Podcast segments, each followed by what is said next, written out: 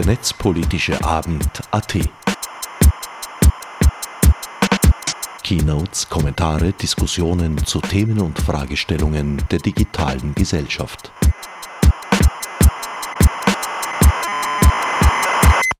Einen wunderschönen guten Abend hier beim äh, 66. Netzpolitischen Abend im MetaLab, heute an einem Feiertag ausnahmsweise. Wir haben heute wieder zwei spannende Talks.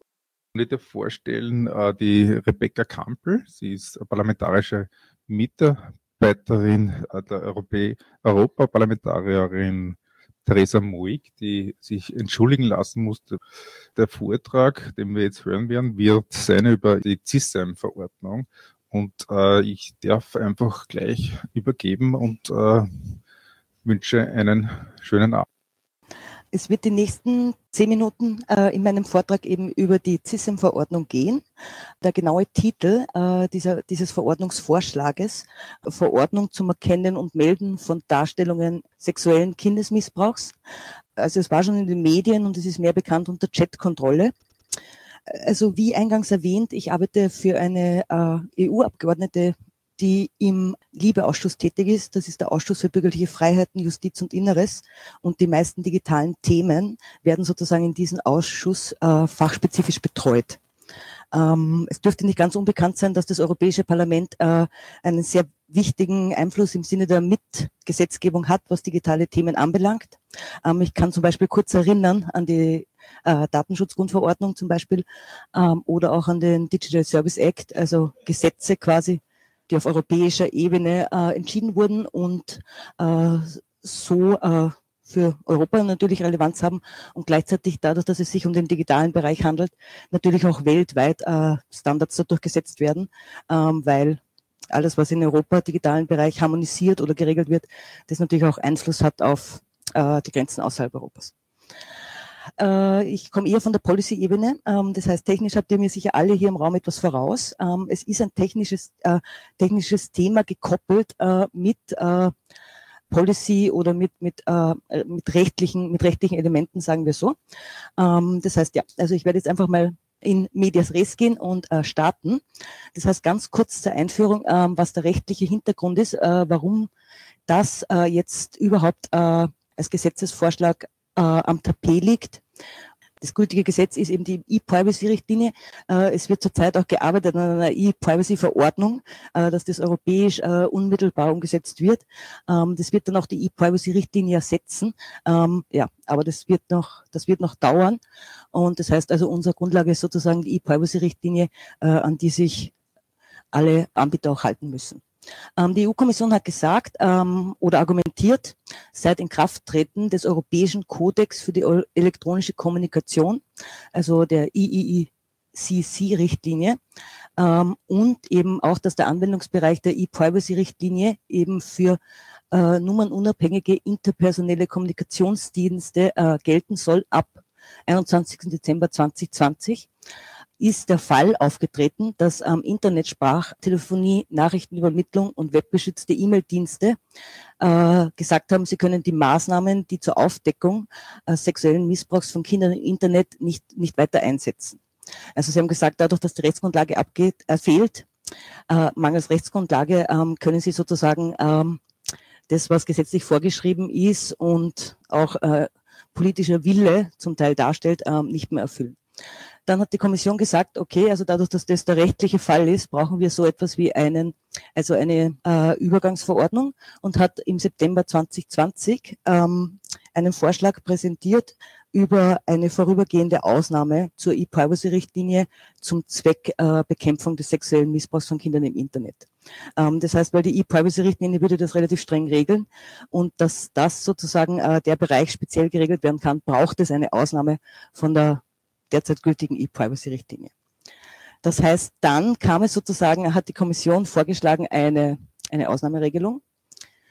Also im, am 10. September 2020, auch also in Form einer äh, Derogationsverordnung, sprich Ausnahmeverordnung. Das heißt eben, weil der Kodex in Kraft tritt und der Anwendungsbereich der E-Privacy-Richtlinie neue Bereiche umfasst, ähm, wurde das vorgeschlagen als rechtliche Zwischenlösung ähm, mit dem Ziel aber, dass man dann ähm, nach Ablaufen dieser rechtlichen Zwischenlösung auch eine permanente Lösung schafft.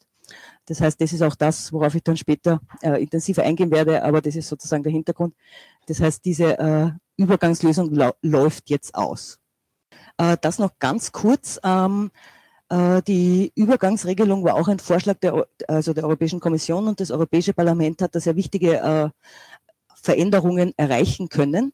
Ähm, das erste, was wichtig war in der Übergangsverordnung, war, dass das Parlament erreichen konnte, dass die Audio Audiokommunikation aus dem Anwendungsbereich also ausgenommen wird ähm, dass auch verpflichtende Datenschutzfolgeabschätzungen erfolgen müssen. Gewisse Beschwerdemechanismen wurden eingeführt. Ähm, auch, dass durch Menschen ähm, Meldungen überprüft werden und dass nicht nur gewisser künstlicher Intelligenz oder nur technischen Verfahren überlassen wird. Dann auch die Leitlinien vom Europäischen Datenausschuss, äh, Datenschutzausschuss wurden berücksichtigt. Und das Allerwichtigste ist, dass man eben äh, es geschafft hat, äh, eine sogenannte Sunset Clause rechtlich einzuführen, nämlich dass das äh, automatisch ausläuft äh, nach drei Jahren, weil das wurde in 2021 quasi abgeschlossen. Und im Gesetz steht drinnen, dass das automatisch äh, nach drei Jahren äh, abläuft. Das heißt, das würde jetzt, also am 3. August 2024 auslaufen. Das heißt, das ist so die Grundlage und dann hat die Kommission gesagt, ja, das ist, ähm, ja, das würde auslaufen. Das heißt, es würde dann wieder derselbe Fall eintreten, dass man ähm, nicht quasi nichts kennen kann. Das heißt, dann hat die Kommission ähm, eine permanente Lösung vorgeschlagen.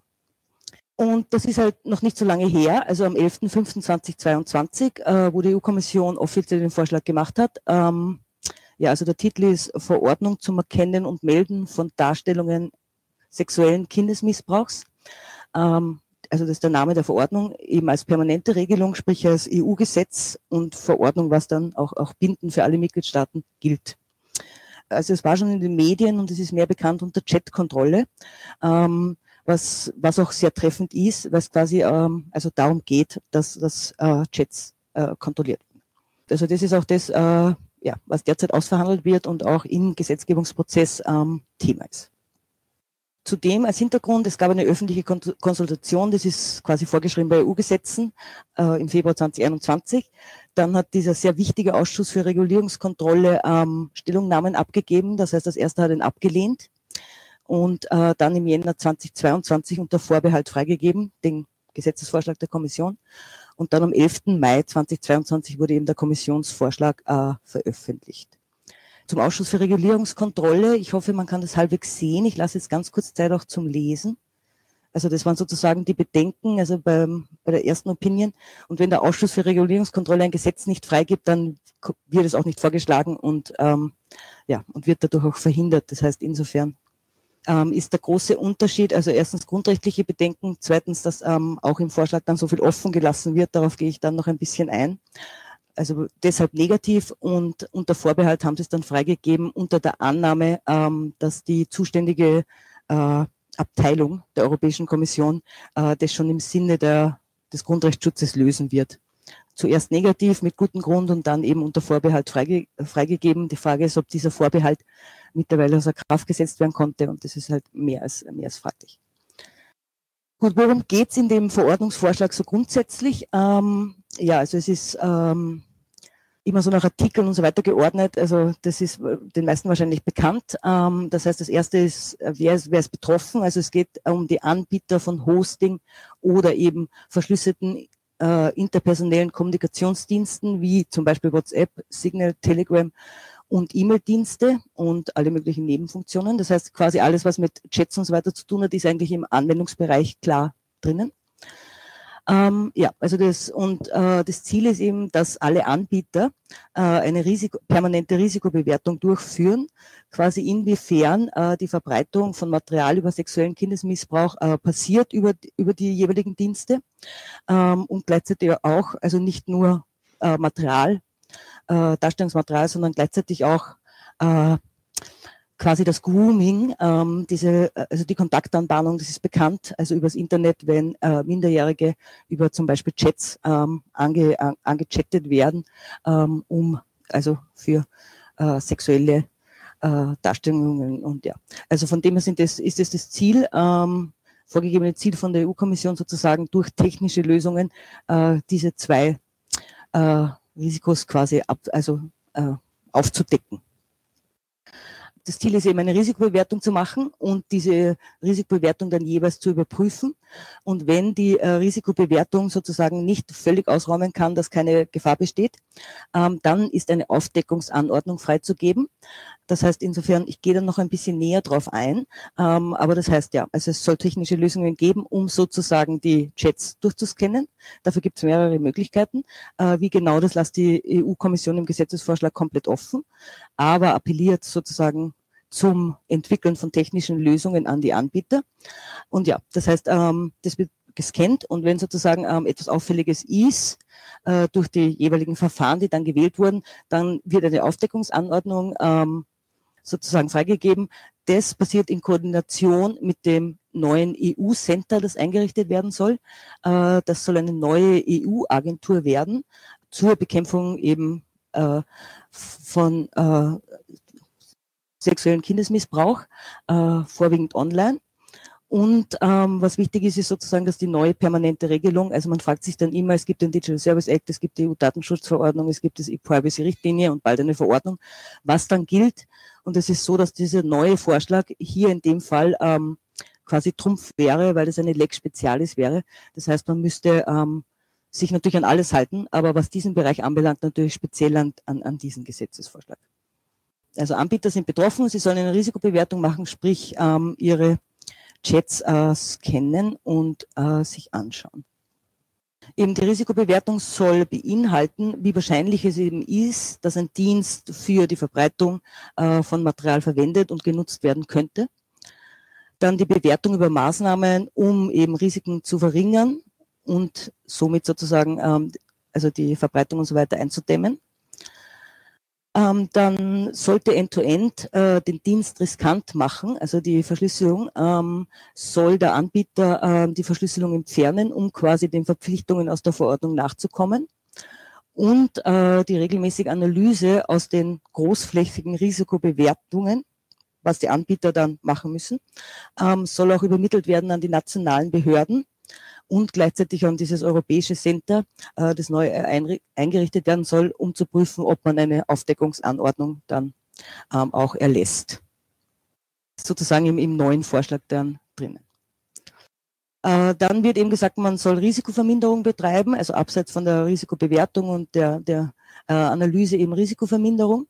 Das heißt, einerseits soll es eine Altersüberprüfung geben, die ist jetzt auf 18 Jahre festgelegt. Also das soll jetzt dann ähm, ja also auch für App Stores und auch für, für Apple Store zum Beispiel äh, gelten, laut EU-Kommissionsvorschlag. Dann äh, Upload-Filter, also die Abschaffung der End-to-End-Verschlüsselung, dann die Einführung von Client-Side-Scanning, dann eben Leitlinien könnten folgen, dann auch das Provider, das Personal aufstocken, um diesen großen ähm, Aufwand auch nachzukommen. Und ja, also es ist quasi, wenn man sich so anschaut, also um jegliches Risiko zur Verbreitung äh, von, von so Material und so weiter auszuschließen, das ist quasi also fast unmöglich, ähm, weil ähm, das so ein komplexes, umfangreiches rechtliches Ding ist, ähm, das auch äh, ja, viel Aufwand ist. Das heißt, insofern ja, wird das dann für Anbieter sehr schwer, hier eindeutiges ähm, Risiko komplett, komplett auszuschließen. Äh, dann zu diesen Aufdeckungsanordnungen. Ähm, ja, also wenn man zu dem Schluss kommt, dass ein erhebliches Risiko fortbesteht, ähm, trotz eben vorgeschlagener Maßnahmen des Dienstanbieters, wie zum Beispiel mehr Moderation oder Aufstockung von Personal, ähm, soll also eine Verwaltungsbehörde, das ist von Mitgliedstaat zu Mitgliedstaat unterschiedlich, oder ein Gericht, also eine Aufdeckungsanordnung erlassen, die dann mehrstufig abläuft. Und der Inhalt dieser Aufdeckungsanordnung ist eben Material zu finden, beziehungsweise auch Grooming ähm, abzutesten. Wenn so eine Anordnung dann erlassen ist, ist rechtlich betrachtet dann die Grundlage dafür, ähm, dass quasi man genauer nachschauen kann. Ja, das ist dann das äh, Verfahren für die Aufdeckungsanordnung. Ähm, ja, wenn, wenn Hinweise und so weiter vorliegen, dann ähm, soll das äh, quasi laut EU-Kommission in, in Kraft getreten werden das ist, glaube ich, die Frage, ähm, also die relevante Frage mit, wenn man die Aufdeckungsanordnung umsetzen muss, ähm, was rechtlich vorgesehen ist, was kommen dann überhaupt für, für Möglichkeiten in Frage? Und ja, also einerseits der Einsatz von Technologien zum Scannen von bekannten und neuen Material Und eben, was der Kommissionsvorschlag äh, vorschlägt, ist, dass Indikatoren entwickelt werden und Verfahren von den neuen EU-Center, damit man diesen Pflichten, Pflichten eben nachkommen kann. Ja, also welche Kategorien soll es geben von Inhalten, äh, die gefunden werden soll oder nach denen gescannt werden soll? Bilder, Fotos, ähm, also einerseits schon bekanntes Material, was auf Datenbanken abgespeichert ist, ähm, andererseits neue Inhalte äh, mit Hash-Verfahren und einer Hash-Datenbank, wo Bilder verglichen werden und äh, technisch interpretiert werden. Und äh, für das Grooming ähm, ist es nicht möglich, schon irgendwas zu vergleichen, weil das ja sozusagen eine Art von Kommunikation darstellt. Das heißt, hier würde man spezielle äh, textbasierte Verfahren brauchen. Und da hat die Kommission äh, KI-Verfahren im Sinne, äh, die zum Teil schon getestet wurden, ähm, um sozusagen diese Textanalysen auch zu betreiben. Das steht dann auch ganz, so ganz klar im, also im, im Kommissionsvorschlag drinnen, dass es sozusagen technische Verfahren entwickelt werden sollen, um äh, dieses Material zu finden, beziehungsweise Grooming auch, auch zu erkennen. Und dann wird auch argumentiert mit Zahlen von, von Microsoft-Berichten, wie gut das schon funktioniert, diese technischen Verfahren, um sozusagen Vergleiche anzustellen und so. Wobei das Zahlen sind, ähm, ja, die auch schon mehrfach widerlegt wurden und so nur einen kleinen äh, Beitrag darstellen. Was den ganzen äh, Gesetzesvorschlag anbelangt, ist, dass man eine Renaissance der Vorratsdatenspeicherung sieht, ähm, weil äh, durch dieses Risikobewertungsverfahren und das ganze Speichern von, ähm, zu dem die Anbieter dann verpflichtet werden, ähm, soll für mindestens ein Jahr gespeichert werden. Ähm, ja, also das war auch das, äh, die Vorgabe bei der Vorratsdatenspeicherung, die dann vom Europäischen Gerichtshof gekippt wurde. Das heißt, hier hat man hier eine umfassende äh, Speicherungsdauer von sehr viel Material für ähm, ein Jahr eigentlich vorgesehen was eindeutig Vorratsdatenspeicherung, also von der Länge her und Intensivität des ähm, darstellt. Dann von den Koordinierungsmechanismen, ähm, ja, es ist ähnlich wie beim Digital Service Act, ähm, dass alle, also Mitgliedstaaten eine nationale Behörde benennen sollen und dann einen Vertreter, der dann auch beim EU-Center äh, quasi auch die Risikobewertung und so weiter überprüft. Also auch Österreich würde dann eine Behörde benennen, beziehungsweise einen nationalen Vertreter, der für das zuständig ist. Dann das, dieses EU-Zentrum, was eben neu geschaffen werden soll, eine EU-Agentur, ähm, die soll eng mit der Europäischen Polizeiagentur äh, Europol zusammenarbeiten. Äh, der Sitz soll auch in äh, Den Haag sein. Und die Aufgabe von dieser EU-Agentur beziehungsweise vom Center ist es dann eine äh, Datenbank einzurichten, mit der sozusagen die Verfahren, äh, wie zum Beispiel Hash-Verfahren und so weiter, äh, dann abgeglichen werden können und wenn es darum geht, eine Aufdeckung, Aufdeckungsanordnung zu erlassen, äh, das bekommt diese EU-Agentur dann auch behördliche Kompetenzen. Das heißt, ja, die entscheiden dann auch, ob ein Risiko besteht und man eine Aufdeckungsanordnung dann auch erlässt. Das heißt, sehr mächtige Agentur, die da im Blick ist, sozusagen, die auch dann mit, mit Europol zusammenarbeitet und äh, hier eine große Macht hat. Das heißt, der neue Vorschlag, wie es die EU-Kommission vorsieht, ähm, schlägt vor, also eine Prüfung schon Endgerät zu machen, ähm, eben ob bekanntes altes Material irgendwie, also vorhanden ist oder auch neues Material, wie zum Beispiel Grooming. Das heißt, äh, natürlich, um die, um die End-to-End-Verschlüsselung zu umgehen, was jetzt sehr viele Anbieter auch machen, ähm, aus einem Eigeninteresse heraus, ist eben der Vorschlag, äh, das sozusagen durch, schon durchzuscannen, bevor das überhaupt verschickt wird weil wenn etwas als Paket verschlüsselt wird und verschickt wird, ähm, dann kann es natürlich nicht mehr durchgescannt werden. Das macht End-to-End-Verschlüsselung aus.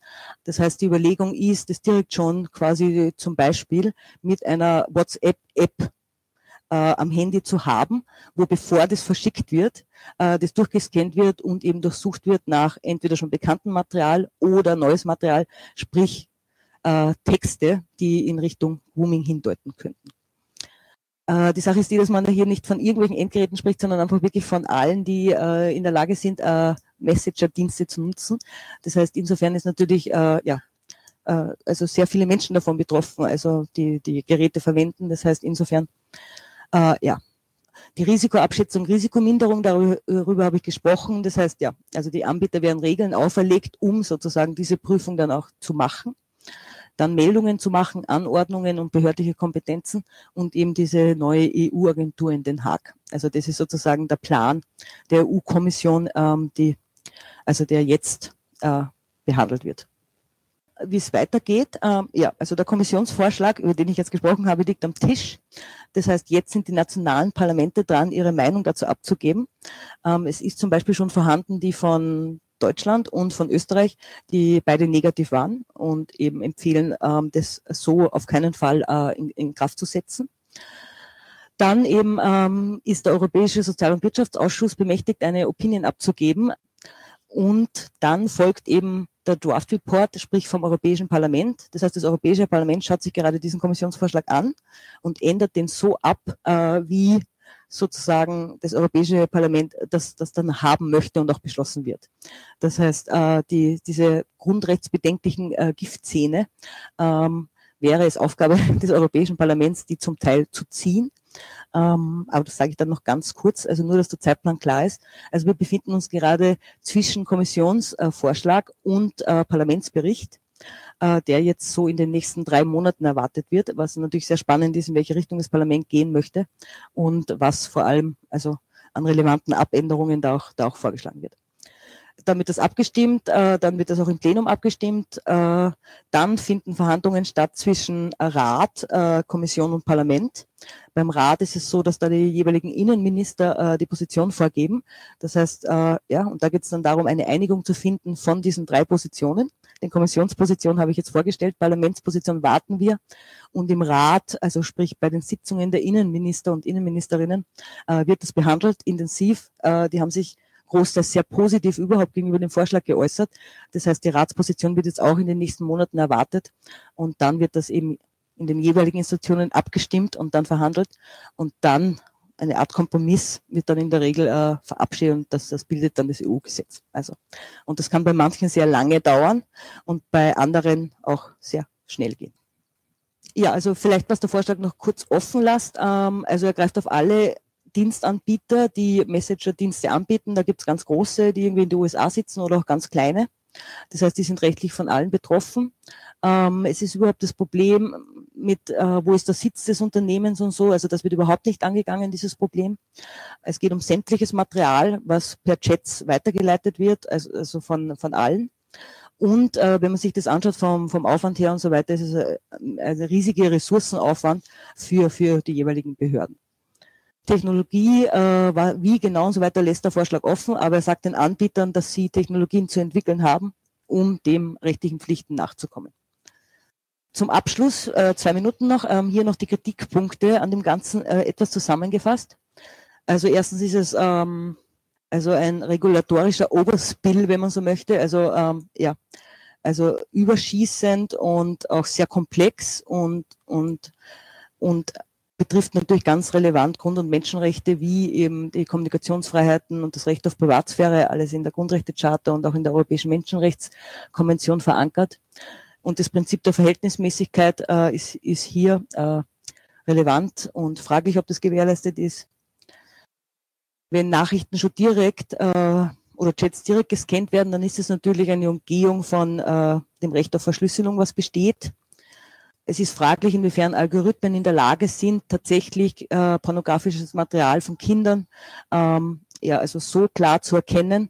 Und man weiß das auch, dass die also tatsächlich sehr ungenau sind und das im Endeffekt dann natürlich die Behörden überlasten würde äh, und das natürlich kontraproduktiv wäre im Sinne, wenn man das also tatsächlich auch politisch bekämpfen möchte, ähm, ist es natürlich ja ein riesiger Aufwand und die Frage ist, äh, ja, ob, ob sich die Nadel im Heuhaufen dann einfacher finden lässt.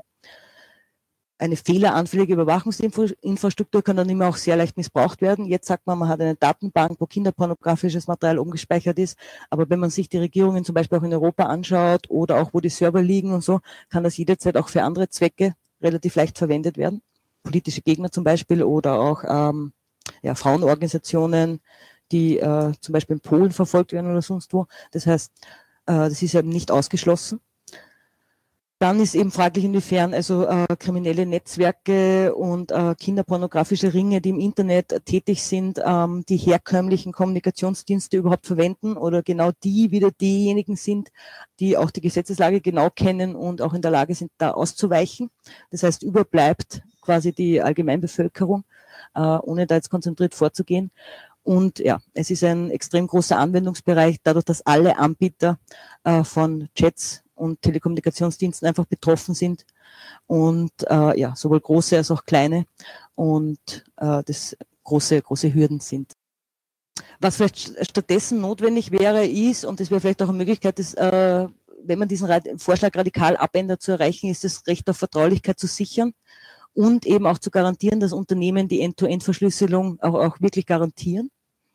Und das wäre eine Möglichkeit, wie man, also da habe ich es noch aufgelistet, weil das Europäische Parlament eben jetzt die Position entwickelt, um das Ding abzuändern, also in welche Richtung man gehen könnte. Ähm, das heißt, dass man herausstreicht, dass sozusagen alle Kommunikationsdienste reinfallen, ähm, dass man auch klare Vorgaben macht, ähm, dass man auch die Audiokommunikation rausnimmt, dass man ein Verbot von Client-Side-Scanning irgendwie reinbringt. Und das mit der Altersregelung ist auch noch so eine Frage. Das heißt, insofern wären das die, die rechtlichen Möglichkeiten, die das Europäische Parlament sehr wohl hat und hoffentlich auch nutzt. Das heißt, das bringt uns dann zum Abschluss. Das ist hier noch aufgelistet, die Abgeordneten, die dafür zuständig sind. Also der Berichterstatter für das Ganze, der dann quasi die Position des Europäischen Parlaments auch zu verantworten hat, ähm, ist ein EP, also einer von der Europäischen Volkspartei aus Polen. Und dann gibt es von allen Fraktionen, die im Europäischen Parlament äh, vertreten sind, sogenannte Schattenberichterstatterinnen, die bei den Verhandlungen auch eine wesentliche Rolle spielen. Das heißt, wenn man sich jetzt denkt, man möchte irgendwie ein E-Mail äh, schicken an jemand, der was damit zu tun hat oder irgendwie äh, eine Bewegung losstarten und E-Mails an Abgeordnete schicken, vielleicht passiert das dann noch, dann werden das sozusagen die, die Ansprechpartnerinnen, wobei natürlich das gesamte Europäische Parlament darüber abstimmen wird und auch damit betroffen ist, jetzt in den Ausschüssen und so. Und in dem Fall bin ich froh, dass ich auch sagen kann, dass die SPÖ-Delegation und auch die Deutschen und natürlich auch die Grünen und Liberalen äh, da sehr skeptisch gegenüberstehen, ähm, dem Gesetzesvorschlag und ähm, hier also nicht ohne weiteres ähm, das so zulassen werden. Somit hoffe ich, dass es halbwegs klar war, worüber ich gesprochen habe. Es war ein Mix zwischen rechtlichen Policy und auch ein bisschen einer technischen Facette. Also es soll auch ein bisschen eine Warnung sein, was da alles kommt. Jede Legislaturperiode hat so einen apokalyptischen Reiter der Netzpolitik. Ähm, und von dem her ist das jetzt fast wahrscheinlich das, das wieder unter dem Deckmantel der Bekämpfung von Kinderpornografie eigentlich das allgemeine Recht auf äh, Datenschutz, Privatsphäre und vor allem sichere Kommunikation frei von staatlicher und unternehmerischer Überwachung ähm, gewährleistet wird. Vielen Dank. Für Fragen stehe ich natürlich zur Verfügung und ich freue mich auch schon auf den zweiten Vortrag. Ja, Dankeschön.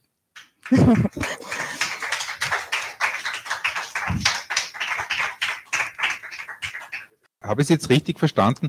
Es soll mit dieser Verordnung zwar nicht End-to-End-Encryption aufgehoben werden, aber stattdessen soll quasi ein Staatstrojaner irgendwie eigentlich übers Hintertüdel reinkommen und äh, also dies, mit diesem kleinen Side-Scan wäre, wenn ich mir eine WhatsApp-Applikation äh, da installiere auf meinem äh, Telefon, wird da alles gescannt und im Prinzip äh, das, was äh, auch schon mehrfach quasi versucht wurde zu bekämpfen, ähm, relativ äh, leise im Hintergrund eingeführt. Äh, genau, also laut dem Vorschlag und der Vorstellung von der EU-Kommission ähm, ist es so, dass äh, die einzige Möglichkeit es ist, eben End-to-End-Encryption zu entgehen, ähm, ist es direkt schon am Gerät zu scannen. Und es hat eben zum Beispiel auch Versuche schon gegeben von Apple, äh, da gewisse Verfahren zu entwickeln. Ähm, ja, die haben das dann nach starker Kritik und weil es also auch so fehleranfällig war, dann wieder zurückgenommen und so.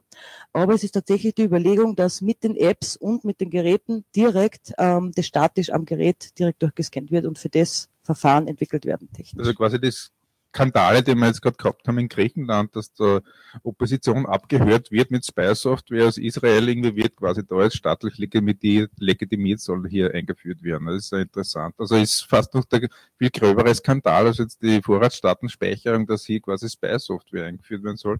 Ja, also äh, erstaunlich. Also der Pegasus-Vergleich und, und Ding ist sicher nicht schlecht. Ähm, ja, also da wurden ja auch Regierungsgegner und Gegnerinnen abgehört über diese israelische Software und so. Das heißt, von dem her, und da war auch, also das kannst du auch für alles Mögliche verwenden, Pegasus. Also du kannst da auf, ja, also auch Journalisten, Journalistinnen. Das heißt, insofern ist es ein guter Vergleich und ja, also es ist von dem her betrifft es alle Bürger, Bürgerinnen der Europäischen Union, die quasi Geräte nutzen, digitale Geräte. Vielen Dank für den spannenden Vortrag. Danke für die Einladung und alles Gute. Danke. Dann darf ich einladen die Ranja Wasir zu dem zweiten Vortrag, äh, auch ein ähm, ähnlich gelagertes Thema. Der Titel ist Fair by Design. Es geht darum, ähm, ein Projekt, wo es ähm, versucht wird, Bias in algorithmischen Systemen zu erkennen und zu vermeiden. Die Rania ist hier Vertreterin von Leimand äh, AI und wird uns erzählen, wie dieses Projekt, das da äh, eigentlich so jetzt im, im, im Aufziehen des AI-Actes, äh, der versuchen soll, quasi ähm, die, die Mängel oder die, die Lücken, die die, die Datenschutzgrundverordnung im Bereich der Generierung von künstlicher Intelligenz äh, offen lässt, zu schließen und äh, bin gespannt auf den Vortrag. Ja, vielen Dank. Äh, danke für die Einladung. Ich möchte ein bisschen äh, zuerst anfangen mit, was ist AI? Weil wenn man über AI spricht, äh, hat jeder eine andere Vorstellung. Also es ist gut, wenn wir zuerst einmal alle die gleiche Vorstellung davon haben. Aber bevor ich damit anfange, sage ich euch, äh, Färber Design ist ein Konsortium. Äh, wir sind Forscher und Unternehmen. Die Unternehmen haben Use Cases gebracht und die Forscher sind eine Mischung aus Data Scientists, äh, Sozialwissenschaften und Rechtswissenschaften. Und ähm, gemeinsam versuchen wir jetzt zu erforschen, wie, wie funktioniert dieses Fair by Design. Aber zuerst einmal, bevor ich zu Fair by Design komme, was ist überhaupt eine AI oder ein AI-System? Und äh, erstaunlicherweise hat es bis diesen Sommer gedauert, bis man auf internationaler Ebene, also mit den Standards, eine Definition von einem AI-System äh, gekommen ist. Also bis dahin gab es 20, 30 verschiedene äh, Definitionen. Aber jetzt können wir sagen, okay, ein AI-System, das ist ein System, äh, wo man mit formalen Methoden oder auch das, was man Machine Learning nennt, äh, Inhalte, Vorhersagen, Empfehlungen, automatisierte Entscheidungen oder auch sogenannte Inferenzen generiert. Und ein AI-System äh, besteht aus Software, aber kann auch Hardware-Komponenten haben. Das heißt, Sachen wie selbstfahrende Autos oder Roboter, äh, die gehören auch äh, zu den sogenannten AI-Systemen. Aber was meine ich eigentlich damit? Ganz ehrlich, meine ich damit irgendein äh, Algorithmus, der Aufgaben erledigt, wo ich normalerweise denken würde, oi, dazu brauche ich eine menschliche Intelligenz. Was wären das für Aufgaben? Sehen, lesen, verstehen, auch Entscheidungen treffen, äh, übersetzen. Aber überlegen wir es uns einen Augenblick. Ähm, was nennt ihr einen Menschen, der die Zahl 581,93 durch 5,37 in 5 Sekunden ausrechnen kann? Aber ein, einen Taschenrechner, das nennen wir nicht künstliche Intelligenz, oder? Also es, es kommt dann auch auf die Perspektive an.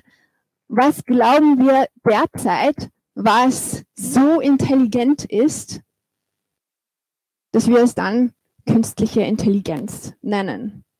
Und eigentlich ist der Vergleich zwischen was wir bei einem Menschen intelligent nennen und was wir bei einer Maschine intelligent nennen, eigentlich der falsche. Und vielleicht seid ihr auch schon darauf gestoßen, ähm, es gibt grundsätzlich zwei verschiedene Arten von künstlicher Intelligenz oder AI. Erstens gibt es etwas, was es schon seit den 50er Jahren gibt. Das ist Symbolic AI oder manche nennen das Heuristic-Based AI. Das sind traditionelle Softwaresysteme, die dann Schritt für Schritt Anweisungen bekommen haben, wie sie eine schwierige Aufgabe zu lösen haben. Und bislang haben wir das intelligent genannt. Was ist die Neuigkeit? Was haben wir jetzt seit ungefähr den letzten 20 Jahren, 10 wirklich? Da ist Machine Learning, maschinelles Lernen groß geworden. Was ist der Unterschied zwischen die, dem traditionellen AI und diesem Machine Learning. Bei Machine Learning sind es immer noch Software. Also ich habe der Maschine Schritt für Schritt Anweisungen gegeben, aber diese Schritt für Schritt Anweisungen sind für die Maschine, wie erkenne ich ein Muster? Also ich bringe der Maschine bei, wie es Muster zu erkennen hat, gebe der Maschine dann ur Daten. Es werden Muster erkannt und anhand von diesen Mustern werden dann äh, Inferenzen generiert und Entscheidungen getroffen und so weiter. So, das war ein kurzer Weg in, in AI und was es ist und was es nicht ist. Und ähm, eben in diesem Ambiente gibt es immer wieder die Science-Fiction-Fantasien, die Singularity kommt. Irgendwann haben wir einen Computer, der viel intelligenter ist als wir und äh, bei den einen Leuten ist das etwas Gutes und die superintelligente Maschine wird uns alle retten und bei den anderen ist diese superintelligente Maschine das Ende der Menschheit. Die gute Nachricht ist, wir sind noch sehr, sehr weit davon entfernt. Und äh, man braucht sich jetzt nur ähm, die letzten vielleicht zwei riesen, riesengroße Language Models, die letztens in den Schlagzeilen waren, anzuschauen. Die Wissenschafts-KI Galactica von Meta, habt ihr davon gehört? Also Meta hat behauptet, das kann äh, wissenschaftliche Artikel schreiben äh, und das wurde ausgetestet und dann hat es Artikel über Bären im Weltall geschrieben. Musste nach drei Tagen wieder runtergenommen. Äh, und jetzt, seit äh, vielleicht zwei oder drei Tagen, haben wir ChatGPT, das Ultimative an, an diesen Large Language Models, die wirklich äh, interessante Konversationen haben kann. Und ich kann nur diesen Artikel sehr empfehlen. Uh, ChatGPT is a Bullshit Generator. Uh, solltet ihr euch einmal uh, anschauen. Hauptsächlich bedeutet es, diese Language Models werden immer und immer wahr, wahrheitsähnlicher, so dass wir Schwierigkeiten haben zu entdecken, ob das, was sie schreiben, wirklich wahr ist oder nicht. Aber sie filtern nicht, was ist wahr und was ist falsch. Und das heißt, dass mit unseren Language Models wir uns eigentlich dieses Disinformation, Fake News Problem nur noch schlimmer machen. Ja? Ich, ich stimme dem zu, ja, äh, der Aussage. Aber äh, wenn man es vergleicht mit, mit dem klassischen Turing-Test, wo wir uns immer als Standard daran gehalten haben, gesagt haben, okay, das ist dann intelligent. Ähm, the problem is the human, ja, der, der testet beim Turing-Test. Und ja, und das ist einfach, oft ist der Mensch austricksbar. Und da, wir brauchen eine neue Definition von Intelligence in dem Fall dann. Genau. Ja, okay. Also äh, es ist wahr, aber äh, war der Turing-Test, ist der Turing-Test wirklich die äh, ultimative Methode, um Intelligenz zu testen? Ich werde das nicht beantworten. Ich lasse das so mal so als Frage stehen. Na gut. Wozu brauchen wir jetzt Fair by Design? Ihr werdet schon bemerkt haben, ich sehe AI ein bisschen skeptisch. Und das, was ich meine, ist, wir müssen nicht auf eine, Singu äh, auf eine Singularity warten. Die AI macht schon jetzt ziemlich schlimme Sachen. Und ich habe ein paar Artikel ausgesucht, Beispiele, wo AI eingesetzt wurde und naja, nicht das, genau das erreicht hat, was man sich erhofft hätte.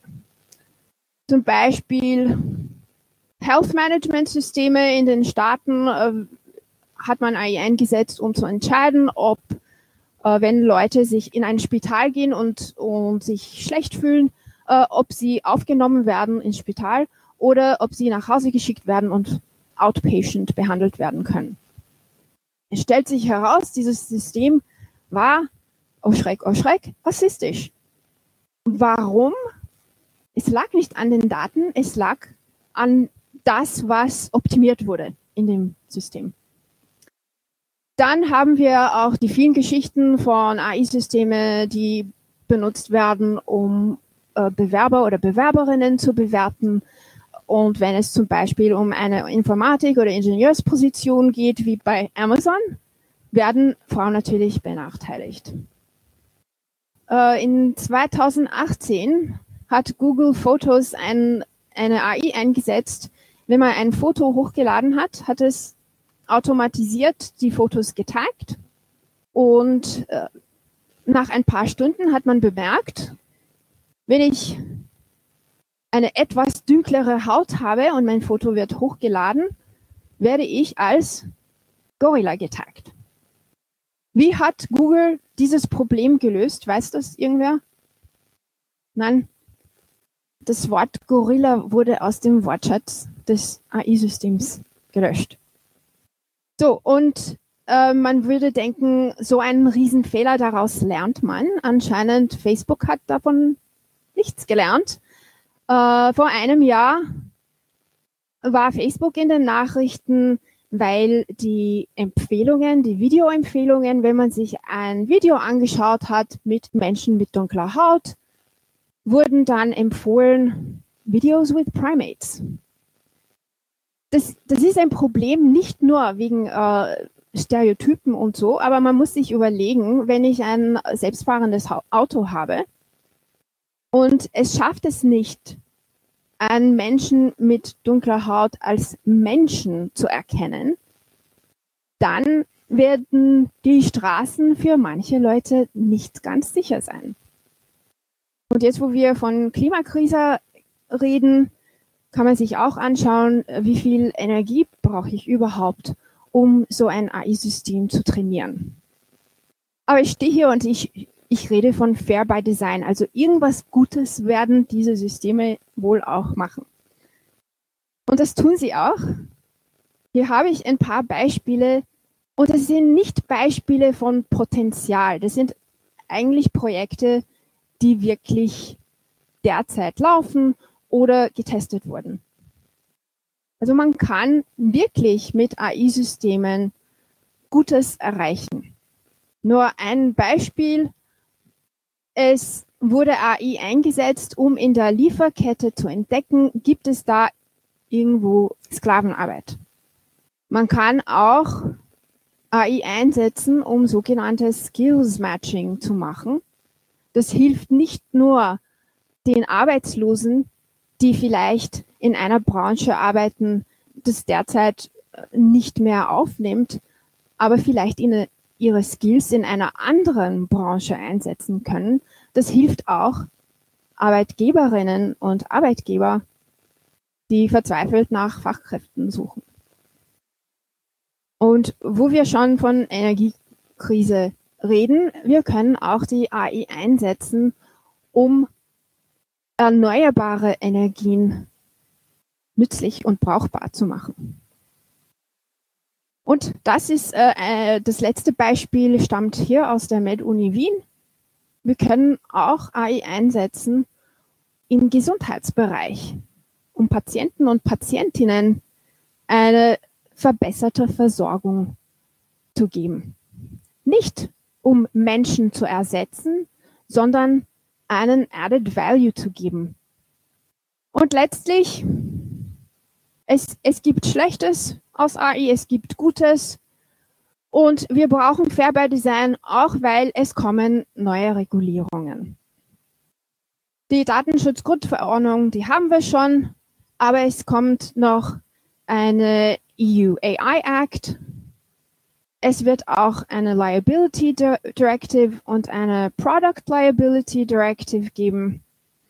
Wir haben auch Lieferkettengesetze und dann gibt es noch das ESG Reporting.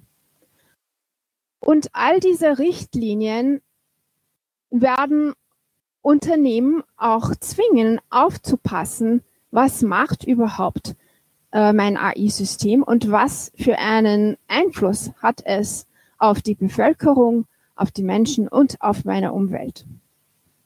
Und das heißt, schauen wir mal an, wie kann ich jetzt ein AI-System entwickeln und es von Anfang an richtig machen. Und das Erste, worüber wir uns Gedanken machen sollten, ist nicht Daten. Alle wissen das mittlerweile, dass wenn ich schlechte Daten habe, dann kriege ich eine schlechte AI raus. Aber eigentlich die Frage, ob meine AI gut funktionieren wird oder nicht, fängt schon früher an. Welche Anwendung soll überhaupt entwickelt werden? Welche Funktionalitäten soll dieses AI-System haben? Und weil viele von, unsere, äh, von unseren AI-Systemen äh, für die Klassifizierung benutzt werden, naja, welche Kategorien gibt es überhaupt? Und das sind alles Entscheidungen, die wir treffen, die wir Menschen treffen. Und schon von Anfang an könnten wir auf dem falschen Weg liegen. Also haben wir uns in unserem Forschungsprojekt ein bisschen überlegt, wo liegen da entlang der Entwicklungsphase eines AI-Systems überhaupt die Fallen? Wo kommt Fairness oder oder Diskriminierung auf. Und äh, wenn ihr euch dieses Bild anschaut, dann ist ziemlich klar, es kommt überall ins System ein. Wir haben uns auch die Entwicklung etwas anders angeschaut und wir haben äh, die sogenannten Lifecycle Stages angeschaut. Das basiert auf einem äh, auch sehr, sehr neuen ISO-Standard. Und anhand von diesen Entwicklungsphasen kann man dann sagen, okay, während dieser Phase werde ich bestimmte Sachen kontrollieren, während einer anderen Phase brauche ich andere Checks und Kontrollen. Und was wären da die Zutaten für eine faire Entwicklung von AI-Systemen? Als allererstes muss ich meine Werte definieren. Ich muss genau wissen, was ist für mich gut, okay, und zweitens muss ich immer transparent sein. Wenn ich Werte definiert habe, muss das irgendwo dokumentiert sein. Ich kann nicht irgendwas machen und dann zurückgehen und sagen, ja, nein, das war eh nicht so gemeint. Sondern meine ganze Entwicklungsstrategie muss dokumentiert sein. Drittens, die Stakeholder-Einbindung. Das klingt vielleicht total logisch. Aber ihr könnt euch nicht vorstellen, wie viele AI-Systeme entwickelt für bestimmte Gruppen entwickelt werden, ohne diese jemals zu konsultieren. Stattdessen, wenn ich ein System entwickeln will, das für Frauen funktionieren soll, dann bitte von Anfang an Frauen involvieren. Wenn ich ein AI-System entwickle, das in Entwicklungsländern eingesetzt werden soll, dann soll dort die Bevölkerung schon einmal gefragt werden, was brauchen sie, was funktioniert. Und das allerletzte ist testen, testen, testen. Als ich angefangen habe als Data Scientist, war ich total erschrocken, dass ich ein Modell entwickeln konnte und es raus in die Welt schicken konnte und keiner hat mich gefragt, ob es wirklich funktioniert. Und nicht nur hat mich keiner das gefragt, sondern es gab auch keine wirkliche Definition von, was ist ein gutes Modell, was nicht. Mittlerweile sind wir schon ein bisschen weiter. Wir haben so eine Ahnung, was ist okay, was nicht. Wir können Sachen messen und wir sollten es tun. Und ich werde jetzt nur schnell ein paar äh, Entwicklungsphasen überfliegen äh, und zeigen, was kann man dort tun, aber nicht sehr ins Detail gehen. Eins, weil das ist dann langweilig und zweitens, weil wir sind noch in der Forschungsphase. Äh, Details gibt es nicht überall. Aber die Inception-Phase, wenn ich anfange, ist für mich eines der wichtigsten Phasen. Dort muss ich schon entscheiden, was entwickle ich, was bedeutet für mich ein gutes Produkt.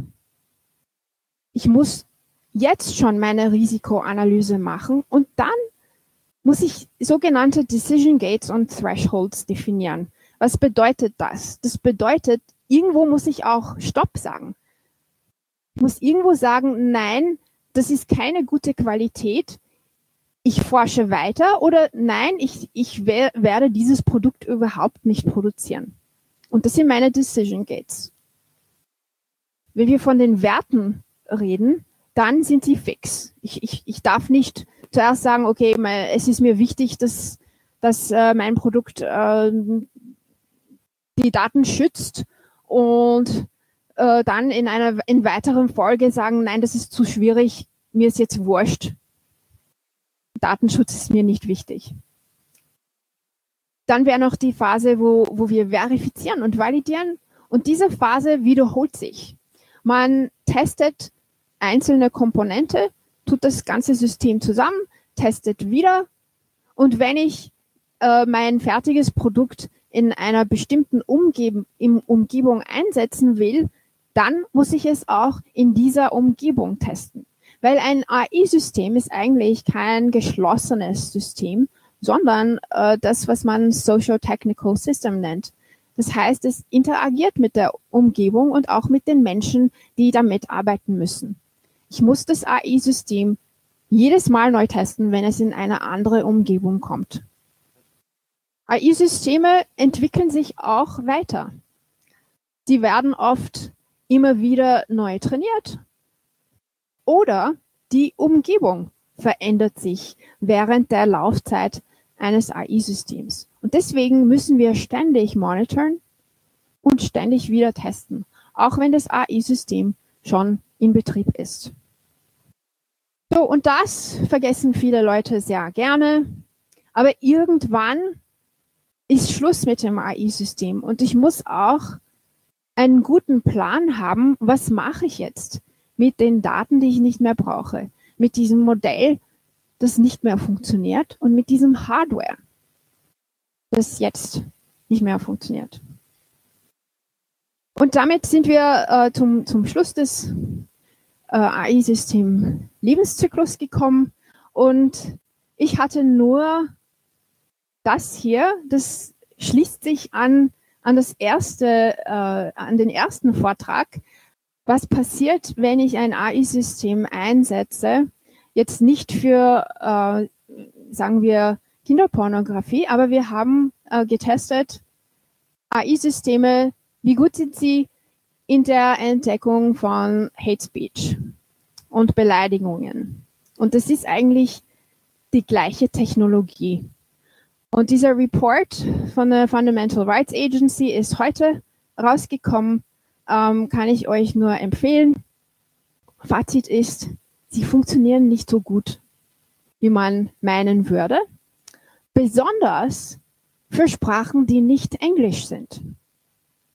Und wenn wir von äh, irgendwelchen äh, Re Regulierungen reden, die hier in der EU eingesetzt werden, dann müsste man sich schon erhoffen, dass die AI-Systeme auf Deutsch funktionieren, auf Französisch, auf Niederländisch und so weiter und so weiter. Gut, vielen, vielen Dank. Das war's von mir für heute. Vielen Dank, Rania, für den äh, interessanten Überblick. Ähm, bei der Entwicklung dieses Prüfschemas äh, mhm. äh, habt ihr zwei Use Cases äh, gehabt, äh, Unternehmungen, die konkret im Feld arbeiten. Und äh, da würde mich interessieren, habt ihr da schon Entdeckungen, quasi Findings gehabt, dass irgendwo quasi ein BIOS aufgetreten wäre? Wie seid ihr da drauf gekommen und habt ihr das auch irgendwie beheben können? Also wir haben nur einen Use Case jetzt wirklich fertig recherchiert und ich kann nur sagen, ja, natürlich gab es Biases. Alle, alle Systeme werden irgendeinen Bias haben, äh, wenn, wenn, wenn sie mit Menschen und Menschendaten äh, zu tun haben. Wie man auf Biases kommt, das, das hängt dann jeweils vom System und, und vom Kontext, wo es eingesetzt wird, ab. Äh, wie wir das machen, wir haben viele Interviews gemacht mit Leuten, äh, die in, in diesem Kontext arbeiten. Und wir haben nachgefragt, was für Biases gibt es sowieso auch ohne AI-Systeme. Und äh, anhand von diesen Informationen kann man dann viel gezielter im AI-System suchen. zum Beispiel das abgeschlossene Projekt haben wir festgestellt, unerfahrene Leute schneiden bei dieser Art von äh, Evaluierung schlimmer ab als erfahrene Leute, obwohl das eigentlich nicht schlüssig ist. Also die Unerfahrenen haben genauso gut einen Test gemacht wie die Erfahrenen. Aber es gab schon diese Diskriminierung, dass sie schlechter bewertet wurden von ihren Kollegen und Kolleginnen. Und äh, ja, wenn man weiß, dort muss ich schauen, dann schaut man hin. Und da es diesen Bias eh schon gab, hat das AI-System ihn einfach äh, aufgenommen, etwas vergrößert und, und da war er wieder. Und das, das können wir eigentlich von, von den meisten AI-Systemen erwarten. Äh, sie sollen ja Muster entdecken und unsere Vorurteile sind genau das, Muster. Also wenn, wenn eine Maschine ein Vorurteil präsentiert, dann hat es nur sehr, sehr gut ihren Job gemacht, nämlich unsere Muster erkennen und uns gezeigt. Vielen herzlichen Dank. Danke euch für die spannende Diskussion. Danke. Ich schließe damit den 66. Netzpolitischen Abend und ähm, wünsche noch viel Spaß hier beim Mathe-Tee und äh, informellen Talk.